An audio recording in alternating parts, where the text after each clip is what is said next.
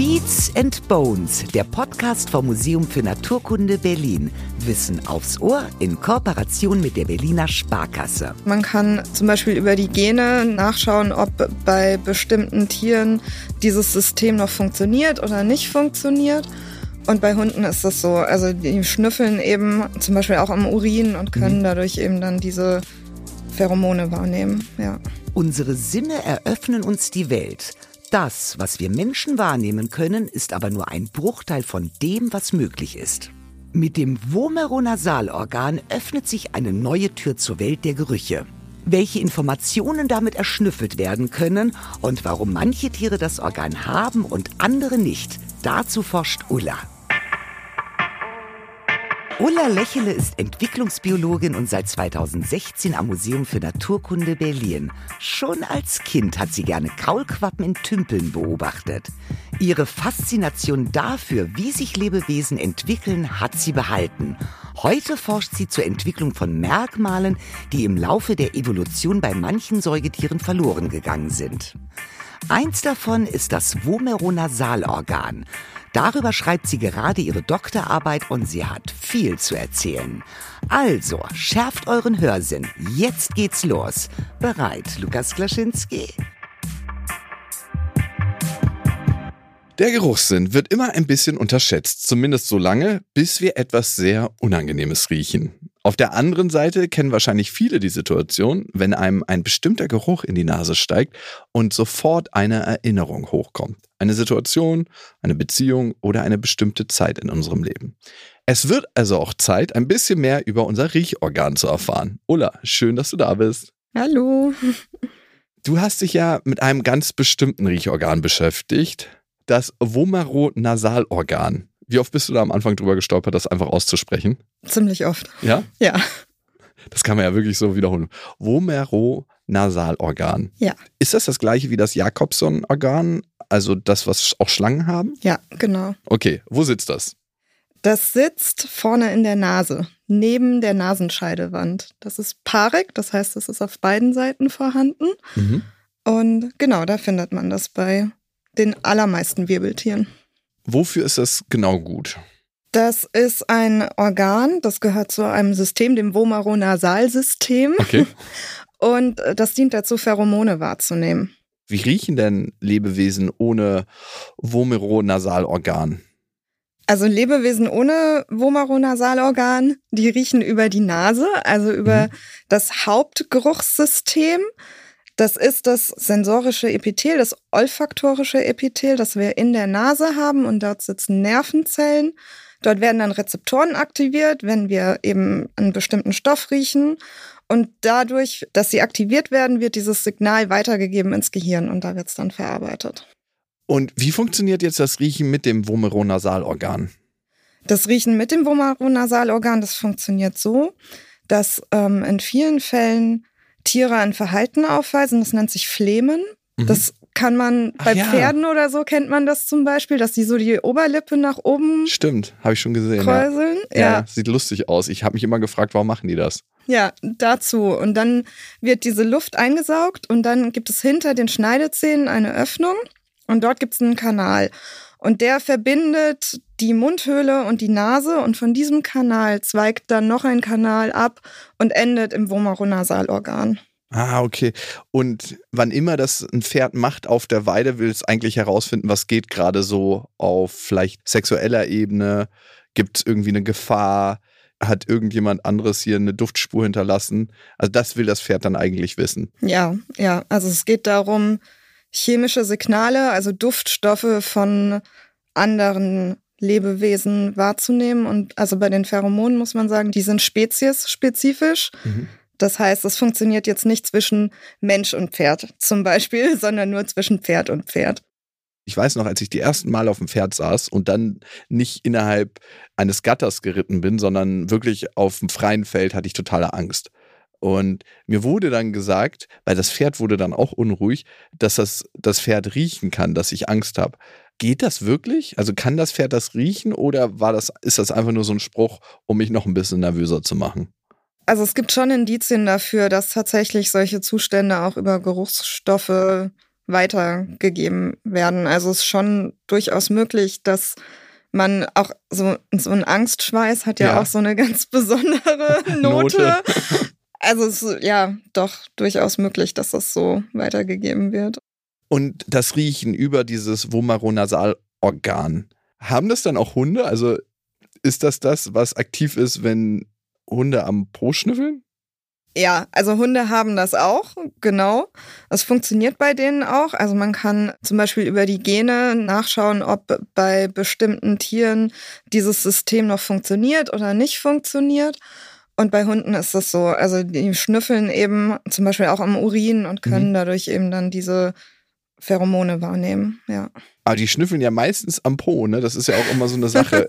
Und deswegen ist für mich das auch immer ein bisschen komisch, wenn Leute äh, ihre Hunde so mit vom Eis essen lassen. Mhm. Dann denke ich mir, ja, okay, du warst mhm. gerade eben irgendwo an dem Po dran von einem anderen Hund und jetzt an der Eiskugel. Klar, äh, wird dann immer gesagt, naja, Hunde haben viel weniger Bakterien im Mund als Menschen, stimmt. Und da müsste man sich auch fragen, möchte man andere Menschen küssen und dann Bakterien austauschen? Aber das steht nochmal auf einem ganz anderen Papier. Warum genau schnüffeln die eigentlich am Po? Also bei Hunden ist es so, es gibt die Analdrüsen am Po und die mhm. geben auch Geruchsstoffe ab. Die werden auch zum Beispiel mit in den Kot abgegeben. Ah. Auch ein Grund dafür, warum Hundekot unangenehm riecht. Also das wird auch gerochen und wenn man in die Literatur schaut, wird schon gesagt, dass das auch über das Vomeronasalorgan dann wahrgenommen wird, was dort abgegeben wird, ja. Und welche Informationen, wenn wir mal beim Po bleiben, vom Hund, ähm, können da genau ausgelesen werden? Über diese olfaktorischen Duftstoffe, die da abgegeben werden. Also zum einen, wer bist du? Also da braucht man sich gar nicht vorstellen, beziehungsweise man stellt sich mit dem Po vor, ne? Ja, schon. Arschgewicht. Ja, aber auch ist ähm, bei einem Weibchen paarungsbereit zum Beispiel. Mhm. Solche Dinge werden da auch. Auch die Stimmung? Ja, wenn man so möchte. Also wenn man zum Beispiel Paarungsbereitschaft als Stimmung interpretieren möchte. Okay. Dann ja. Und ich habe auch mal gehört, dass da auch der Gesundheitsstatus ausgelesen werden kann. Ja, also es gibt da Hinweise und Literatur dazu, dass das involviert ist dabei, zu erkennen, ob ein Tier gesund ist oder krank ist. Ist das dann wie ein sechster Sinn? Kann man sich das so vorstellen? Also im Kontrast zum olfaktorischen Riechen? Na, also einen sechsten Sinn würde ich es nicht nennen, weil es funktioniert ja schon ähnlich wie mhm. das in Anführungszeichen normale Riechen. Und bei Tieren gibt es ja auch noch andere Sinnessysteme, die wir uns gar nicht vorstellen können. Also zum Beispiel Fledermäuse, die Ultraschall haben. Mhm. Das können wir uns gar nicht so richtig vorstellen, oft, wie das funktioniert. Ne? Total. Also klar, es bleibt ja außerhalb unserer Wahrnehmung und wir denken immer, wir nehmen alles wahr. Dabei nehmen wir noch nicht mal mit unseren fünf Sinnen alles wahr, was es in der Umwelt gibt, sondern wahrscheinlich so ein, zwei Prozent, die wir auslesen. Das merken wir immer dann, wenn wir unsere Aufmerksamkeit richten auf irgendwas. Also wenn wir zum Beispiel sagen, wir wollen uns ein blaues Auto kaufen und auf einmal sehen wir nur blaue Autos auf der Straße oder wir sind in der Schwangerschaft, auf einmal sehen wir nur Schwangere, obwohl die Schwangerenzahl nicht zugenommen hat. Das ist wirklich der Wahnsinn, finde ich manchmal, was Wahrnehmung überhaupt bedeutet. Welche Sinne gibt es noch, die uns als Menschen verborgen bleiben? Also Elefanten können ja zum Beispiel Infraschall wahrnehmen, also quasi auf der gegenüberliegenden Seite von Ultraschallfrequenzen unter 20 Hertz. Dazu hatten wir auch mal eine Folge gemacht. Das war super, super spannend. Was bleibt uns Menschen noch verborgen? Also zum Beispiel gibt es die Möglichkeit, elektrische Signale auch zu kommunizieren. Das gibt es auch bei Säugetieren tatsächlich. Zum Beispiel Schnabeltiere können das. Stimmt, und wir hatten dazu auch mal eine Folge mit Peter Bartsch. Äh, der ist ja der Fischexperte. Die Zitterale können das auch, ne? Mhm. Okay. Elektrosinn. Ich habe ich, wenn ich auf dem Zaun fasse, aber sonst. Dann habe ich mal gehört, es gibt sowas wie UV-Sehen. Ja, also Tiere können auf jeden Fall anders sehen, als wir das können. Unser Farbensehen, das nennt man auch trichromatisches Sehen, aber das ist nicht unbedingt das, wie alle Tiere sehen. Das kann durchaus anders sein. Also manche Tiere ja zum Beispiel auch nachts sehr, sehr viel besser sehen können als wir. Das, das ist so abstrakt, sich das vorzustellen, wie ein Tier ganz, ganz anders die Welt wahrnimmt. Ich meine, klar, ich glaube, das ist bekannt oder den meisten bekannt, aber dass es einfach eine ganz, ganz andere Welt ist, die dort gesehen wird. Mhm. Ja. Auch total abstrakt. Tja, auf vielen Sinnesebenen sind wir Menschen einfach raus. Schwer vorstellbar, wie unsere Welt in Ultraviolett aussieht oder welche Signale wir eigentlich manchmal unbewusst aussenden und die andere Lebewesen ganz deutlich spüren. Hört dazu auch mal in unsere Folge Unterwasserlärm rein.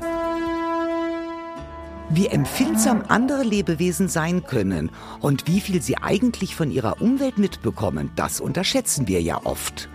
Kühe zum Beispiel. Wenn wir genauer hinschauen, dann ist der Spruch dumme Kuh totaler Quatsch. Kühe hören nicht nur Ultraschall und haben eine fast 360 Grad Rundumsicht. Nein, ihre Superpower ist, dass sie sich ihre Zunge bis in die Nase stecken können. Spaß. Das machen sie natürlich, weil sie mit sauberer Nase noch besser riechen können. Sie nehmen Gerüche aus 10 Kilometer Entfernung wahr und das Vomeronasalorgan, den Geruchssinn Deluxe, haben sie auch. Dann spüren sie, wenn ihre Artgenossen gestresst sind und werden dann selbst nervös. Nervös sind auch die Elefanten in Indonesien 2004 geworden, bevor der Tsunami die Küsten erreicht hat. Zumindest wird das so erzählt. Ob Tiere Erdbeben und andere Naturkatastrophen wirklich schon vorher erspüren können, das konnte bis heute noch nicht bewiesen werden. Aber es zeigt, in der Sinneswelt der Tiere gibt es noch sehr viel zu erforschen. Welche Tiere haben das Organ noch? Also wir Mhm. hatten Pferde, wir haben Hunde. Also bei den Säugetieren sehr, sehr viele Tiere. Ein paar Fledermäuse haben es nicht. Mhm. Dann Wale zum Beispiel, die haben ihren Geruchssinn komplett verloren. Also unter Wasser werden, wird Mhm. das nicht übertragen. Die sind ähm, da einfach nicht fähig, das wahrzunehmen. Haben wir Menschen das Vomeronasalorgan eigentlich auch? Jein. Also es Gut. ist so, dass man das bei Menschen durchaus noch finden kann. Mhm. Es sitzt dann auch vorne in der Nase, genauso wie bei den anderen Säugetieren auch. Allerdings ist es so, dass es bei uns reduziert ist und wir haben zum Beispiel auch im Gehirn den Teil, der für diese Signalverarbeitung zuständig ist, diesen akzessorischen Riechkolben nicht mehr. Und auch die, die Gene, die wichtig sind, damit man ein funktionales Vomeronasalsystem hat, die sind bei uns inaktiv. Das heißt, wir können nicht mehr über das Vomeronasalsystem riechen. Eigentlich fände ich das total praktisch, also jetzt nicht immer und überall, aber warum hat sich das eigentlich zurückgebildet? Es wird ja dann anscheinend nicht mehr gebraucht, weil die Evolution, alles, was man nicht mehr braucht, bildet sich ja zurück, ne? Also so ganz genau weiß man das nicht. Es gibt zum Beispiel eine Studie, die sagt, dass das mit der Ausbildung unseres Farbensehens zeitlich ungefähr zusammenfällt. Mhm. Das heißt, es könnte sein, dass einfach diese visuellen Signale diese Riechsignale abgelöst haben. Dann haben wir natürlich auch die Sprache, über die wir kommunizieren können. Mhm. Das könnte etwas sein. Also das weiß man nicht, aber es ist möglich. Also die, dieses drei Farben sehen, was wir haben, dass das einfach so in den Fokus gerutscht ist und so viel sinnvoller war oder äh, vorteilhafter für unsere Kommunikation, dass wir gesagt haben, okay, Pheromonsinn, das brauchen wir nicht mehr. Das wäre aber sonst, wenn wir es hätten, auch hinter unseren Schneidezähnen, ne? Also dieser Kanal, der dann letztendlich in das Organ mündet, der wäre hinter unseren Schneidezähnen, wenn wir ihn hätten. Und das hieße dann, wenn wir in einen Club kommen würden, dann müssten wir so machen wie ein Pferd, ne? flehmen. Ja. Also ähm, die Oberlippe hochziehen und dann quasi mit dem Zahnfleisch vorneweg durchatmen, ähm, was gerade so los ist im Club. Ja, ja. Okay. Und trotzdem gibt es ja diesen Spruch, man kann jemanden gut riechen oder man kann jemanden nicht gut riechen. Und ich glaube, das kennen viele Menschen, dass man manche Menschen irgendwie ganz gut riechen kann und manche Menschen irgendwie überhaupt nicht. Ich habe auch mal gehört, dass das zeigt, ob die Immunsysteme gut zusammenpassen und dass dann der potenzielle Nachwuchs besonders widerstandsfähig wird. Wie passt das zusammen? Oder ist das so eine Urban Legend, dass das gar nicht so ist? Also doch, es gibt diese MHC-Proteine, Mhm. Major Histocompatibility Complex. Und das ist ein Teil unseres Immunsystems und die haben wohl auch einen Einfluss auf unseren Geruch und wie wir dann jemand anderen wahrnehmen und dessen Attraktivität. Das ist noch nicht ausreichend erforscht, ne? Das MHC-Protein. Also es gibt da ganz, ganz viele Studien zu und es weist alles in die Richtung. Also können wir tatsächlich, wenn wir jemanden nicht riechen können, sollten wir sagen, okay, vielleicht Meter Abstand, zumindest nicht verpaaren. zumindest. Das Letztere nicht. Ja. Das klingt immer so komisch, wenn man die Begriffe äh, auch für die Menschen benutzt. Okay. Ja. Keine hast, Kinder zusammenkriegen. Ich glaube, es kommt ja auch selten vor, ne, wenn man jemanden jetzt gar nicht riechen kann. Ja.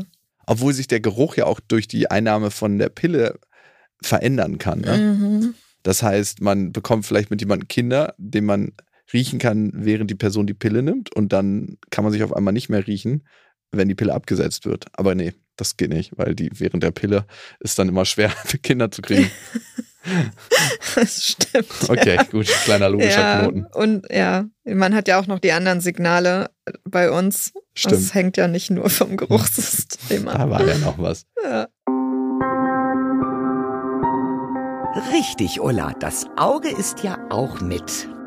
Der Geruchssinn ist bei uns Menschen übrigens der älteste Sinn in unserem Wahrnehmungssystem. Er ist direkt mit dem limbischen System verbunden, also der Bereich in unserem Gehirn, mit dem wir auch unsere Emotionen verarbeiten. Ein Beispiel. Fußball-EM 2016, Deutschland gegen Ukraine. Die Stimmung ist angespannt, Zitterpartie für die deutsche Mannschaft. Und dann Handspiel am Seitenrand. Trainer Jogi Löw greift sich in den Schritt und schnüffelt dran. Bäh, ekelhaft. Wir sind empört. Vielleicht hat Yogi im Stress alles um sich herum vergessen. Der Duftforscher Hans Hatt hat da aber eine andere Theorie. Der eigene Geruch soll uns ein Gefühl von Behaglichkeit und Vertrautheit geben. Der eigene Geruch könnte uns also in stressigen Momenten beruhigen. Ein kleiner Schnief an der Achsel vor dem nächsten Bewerbungsgespräch könnte sich also doppelt lohnen.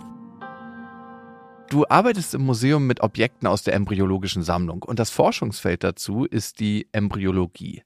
Was kann ich mir darunter vorstellen? Unter Embryologie versteht man im Prinzip die Forschung darüber, wie die Entwicklung eines Organismus aussieht, bevor er geboren wird oder schlüpft, wie zum Beispiel bei Schildkröten das jetzt der Fall wäre. Also und alles, was sich mit dem Embryo und der Bildung des Embryos beschäftigt und in meinem Fall auch noch danach mit dem Fötus. Und ich schaue mir auch nicht nur die Embryologie an, sondern auch die adulten, also die ausgewachsenen Tiere. Um den AB-Vergleich zu haben, genau, wahrscheinlich. Ne? Ja, also ich beschäftige mich mit der Ontogenese. Das ist die Individualentwicklung eines Organismus. Und die fängt im Prinzip an, wenn die Eizelle befruchtet wird und hört dann erst auf, wenn das Tier ausgewachsen ist. Okay, und worum geht es jetzt bei deiner Forschung mit dem Vomeronasalorgan? Ich vernuschel das jetzt einfach ein bisschen, merkst du, ne? also es geht darum, dass dieses Organ ja nicht bei allen Tieren vorhanden ist, äh, wie ich vorhin gesagt habe, und vor allen Dingen auch nicht bei allen Säugetieren, sondern wieder reduziert wird bei mhm. manchen wie eben bei uns zum Beispiel. Und ich schaue mir an, wie das passiert und im Vergleich dazu aber erstmal in der Embryogenese und in der Ontogenese, wie dieses Organ sich eigentlich überhaupt entwickelt. Mhm. Also damit man verstehen kann, wie sich etwas nicht mehr entwickelt, muss man eigentlich erstmal verstehen, wie sieht denn die eigentliche Entwicklung aus? Wie kann ich mir das vorstellen? Also ich gucke mir an, wie sich etwas entwickelt. Das heißt, ich schaue, wie ist es genetisch angelegt, wie ähm, entwickelt es sich beim Embryo und ab der Geburt oder ab dem Schlüpfen, wie ist da der, das, wie geht da die Entwicklung weiter und wie kann ich dann Rückschlüsse darauf ziehen? Also kannst du mir das ein bisschen näher erklären, wie das funktioniert oder ist das sehr komplex? Naja, also ich weiß ja dann zum Beispiel, wie diese einzelnen Schritte ablaufen. Wie sieht diese Entwicklung eigentlich aus? Und am Idealfall weiß man das bei vielen verschiedenen Tieren und nicht nur bei einem. Also gerne wird bei sowas ja einfach nur die Maus oder die Ratte genommen.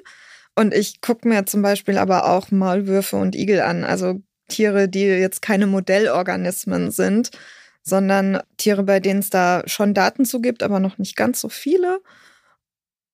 Und wenn man das dann verstanden hat, kann man zum Beispiel zu den höheren Primaten übergehen und dann sagen, naja gut, ich habe das Organ und das entwickelt sich bis da und dahin und dann wird es vielleicht wieder reduziert. Also immer, wenn ich eine Struktur verstehen will und ob sie reduziert ist, muss ich erst wissen, wie sieht sie dann in ihrem voll ausgebildeten Zustand mhm, aus. Klar, sonst hast du ja nicht den Vergleich. Ne? Ja, genau. Und du meintest jetzt, du schaust dir an, aber wahrscheinlich bleibt es nicht beim Anschauen. Wie arbeitest du denn? also teilweise ist es tatsächlich Anschauen. Ich schaue mir histologische Schnitte an. Wir haben im Museum die embryologische Sammlung, die besteht zum einem Teil aus einer historischen Schnittseriensammlung von ganz, ganz unterschiedlichsten Tieren und auch ganz vielen Säugetieren. Die nutze ich dafür. Die schaut man sich einfach unter dem Lichtmikroskop an in verschiedensten Vergrößerungen. Und ansonsten haben wir auch mit Genomikern zusammengearbeitet und haben uns angeguckt, was sind denn die genetischen Grundlagen für die Ausbildung oder Rückbildung eigentlich in dem Fall dieses Systems. Und wie wird das hergestellt? Das klingt ja eigentlich jetzt erstmal fast so ein bisschen unheimlich. Gunther von Hagens lässt grüßen, diese kleinen Mikroschnitte. Wie macht ihr die? Also ist das wirklich mit so einem Skapell, dass die gesetzt werden? Nein, die werden eingebettet in mhm. einen, in unserem Fall Paraffinblock und dann gibt es ein sogenanntes Mikrotom. Das ist ein Gerät, das ist dafür da, dass man diese Schnitte, also diese Paraffinblöcke dann sehr, sehr fein schneiden kann, sodass das auch gleichmäßig ist. Und mit der Hand würde man das niemals so gleichmäßig hinkriegen, wie man das mit dem Mikrotom hinbekommt. Okay, und wie schneidet das Mikrotom? Ist das dann ein Laser oder ist das eine Klinge? Das ist eine Klinge, ja. Die muss ja wahnsinnig scharf und wahnsinnig fein sein. Ja, ja, also muss man auch aufpassen, wenn man damit arbeitet. Das ist die, die feinste Brotschneidemaschine der Welt. So in etwa, ja. Okay. Ja, man muss sagen, das ist eine relativ alte Methode eigentlich, mhm. Histologie. Mhm. Es wird sehr viel genutzt. Es wird auch in der Medizin genutzt, zum Beispiel ähm, bei Tumoroperationen oder so, um zu bestimmen, was für ein Tumor ist das. Da, sowas machen wir nicht, sondern wir mhm. gucken uns die Tiere und ihre Entwicklung an in dem Fall. In dieser Sammlung sind auch sehr, sehr viele verschiedene Entwicklungsstadien. Also es reicht vom Embryo oft bis zum adulten Tier. Nicht immer bis zum adulten Tier, weil die auch sehr groß werden dann irgendwann, diese Objekte. Und es ist sehr, sehr aufwendig, diese Objekte überhaupt herzustellen. Mhm. Also in dem Fall ist es so, dass die Schnitte, die ich da nutze, so um die 100 Jahre alt sind ungefähr. Und früher gab es Anatomen, die haben tatsächlich dann eben Embryonen gesammelt, so sagt man. Und dann werden die eingebettet in einen Paraffinblock, mhm. werden erst fixiert mhm. in zum Beispiel Formalin, damit ähm, keine Verwesung stattfinden kann. Aber die haben ja trotzdem mikrobiellen Verfall, oder? Nein, wenn man die in Formalin fixiert hat, nicht mehr. Ah, okay. Also das wird gestoppt quasi. Dann also, kann man die retten über Jahrhunderte. Genau. Wow. Ja dann kann ich es mir ja wirklich so ein bisschen vorstellen wie kleine Dia-Bilder, die kannst du dann nehmen und unter das Mikroskop legen und dir anschauen, ne? Genau, ja. Diese Paraffinblöcke, die werden dann in ganz, ganz viele Schnitte geschnitten. Die sind dann mehrere Mikrometer dick. Mhm. Und die zieht man dann auf einen Objektträger auf. Und da kommt dann noch ein Deckgläschen drauf im Idealfall, damit die geschützt sind. Und das kann man sich dann unter dem Mikroskop anschauen. Und wenn die Strukturen groß genug sind, sieht man die auch manchmal, wenn man einfach den Schnitt hoch gegens Licht hält und einfach mit dem bloßen Auge schon was erkennen kann. Natürlich sieht man es viel, viel besser, wenn man unter dem Mikroskop nachschaut und die Details auch erst, aber so grobe Strukturen kann man manchmal auch so schon erkennen. Wow. Und welche Details in den Schnitten schaust du dir dann zum Beispiel an?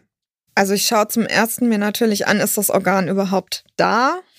Mhm. Welche Strukturen von dem Organ sind schon da. Also es hat zum Beispiel auch ein sensorisches und ein nicht sensorisches Epithel, die man voneinander unterscheiden kann anhand von den Zelltypen, die in diesem jeweiligen Gewebe vorhanden sind. Und genau mit dieser großen Vergrößerung schaue ich mir zum Beispiel an, ist das jetzt das sensorische oder nicht sensorische Epithel.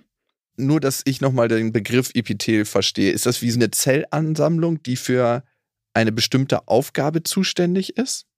Im Prinzip ja. Also das ist organisiert, das ist nicht mhm. einfach nur so ein Zellhaufen, sondern da gibt es eine Struktur drin, aber ja. Übrigens, Ullas Doktorarbeit wird von Dr. Peter Giere betreut und der ist Sammlungsmanager der embryologischen Sammlung am Museum. Sie gehört zu den größten weltweit. 3000 Gläser Alkohol, gefüllt mit den unterschiedlichsten Wirbeltierexemplaren, von Igelembryo über seltenes Wahlmaterial bis zum Schnabeltier. Highlights sind die besonders schwer zugänglichen Arten, zum Beispiel ein Erdferkelembryo oder der ausgestorbene australische Beutelwolf. Und dann sind da ja noch rund 290.000 histologische Präparate, also diese kleinen diaartigen Glasträger mit hauchdünnen Embryoscheibchen drauf. Ein riesiger Schatz, der WissenschaftlerInnen wie Ulla hoffentlich noch ganz lange erhalten bleibt. Und damit das nicht dem Zufall überlassen wird, kümmert sich Peter um die Konservierung und Digitalisierung der Sammlung. Wenn man so viel am Riechorgan forscht, hat sich dein Verhältnis zu diesem Sinn verändert? Also sind für dich die Gerüche zum Beispiel intensiver geworden oder wichtiger? Oder achtest du mehr drauf? Ich glaube schon, ja. Riechen ist ja sonst was, was sehr unterbewusst meistens abläuft und man gar nicht so merkt, wie einen das beeinflusst. Aber man merkt ja schon, wenn man in einen Raum reinkommt und es riecht gut, dann fühlt man sich gleich deutlich wohler, als wenn man irgendwo reinkommt, wo es einfach nicht gut riecht. Mhm. Und ich achte schon ein bisschen mehr drauf, bewusster, wie riecht das hier und wie reagiere ich selbst darauf, ja. Also gibt es sowas wie du als Identifizierte und so ein Beobachter ich jetzt, was quasi dich beim Riechen auch beobachtet? Ja. Okay.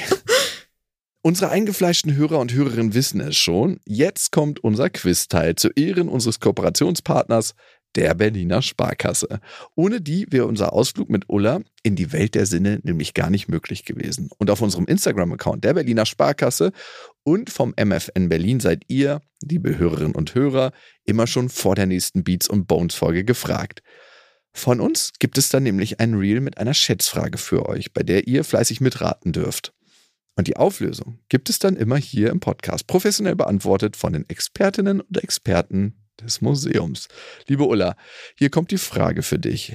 Wann wurde das Jakobsen-Organ das erste Mal entdeckt? 1703 oder 1811? 1703. Also die Geschichte des Jakobsonschen Organs ist ein bisschen komplexer. Okay. Es ist nämlich so, also 1703 hat Frederik Rösch das eigentlich zum ersten Mal beschrieben, hat es aber nicht direkt benannt, soweit ich weiß. Und es wurde auch im Menschen zuerst entdeckt. Und 1811 kam Herr Jakobson und der hat es dann wiederum beschrieben und zwar in ganz, ganz vielen verschiedenen Säugetieren. Und er hat die Prognose abgegeben, dass es im Menschen wahrscheinlich nicht vorhanden ist. Und daraufhin kam es ganz, ganz lange auch zu der Vorstellung, dass es im Menschen kein Jakobsonsches Organ geben würde, was mittlerweile aber eben widerlegt ist. Also es funktioniert nicht, aber es kann trotzdem da sein. Weißt du, was ich an der Forschung als solches immer so spannend finde? Wir denken immer, wir sind, wenn wir uns irgendwas angucken in der Welt, in der wir leben, so am Ende der Fahnenstange oder manchmal gehen wir so mit der Kommunikation raus. Forscherinnen und Forscher nicht, aber Leute, die zum Beispiel Forschungsergebnisse auswerten, tun das manchmal.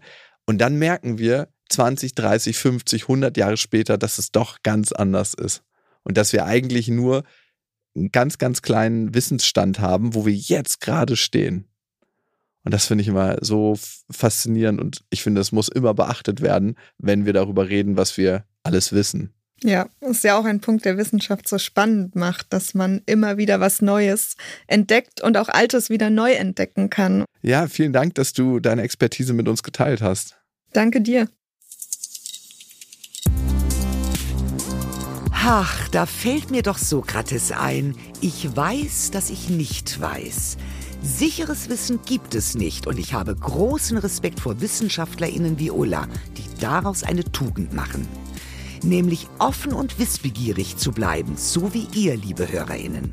Und es lohnt sich ja auch, denn in der nächsten Folge flattern wir mit Falterforscher Theo in die Welt der Schmetterlinge. Warum sie ihre Flügel nicht nur zum Fliegen brauchen und was Motten sich vom nächtlichen Flug ins Licht erhoffen, das erfahrt ihr dann in zwei Wochen. Bis dahin, lasst uns doch gerne einen Kommentar auf Spotify da und über ein paar Sterne freuen wir uns auch. Ich freue mich auf euch. Macht's gut. In freundlicher Produktionsunterstützung der Auf die Ohren GmbH.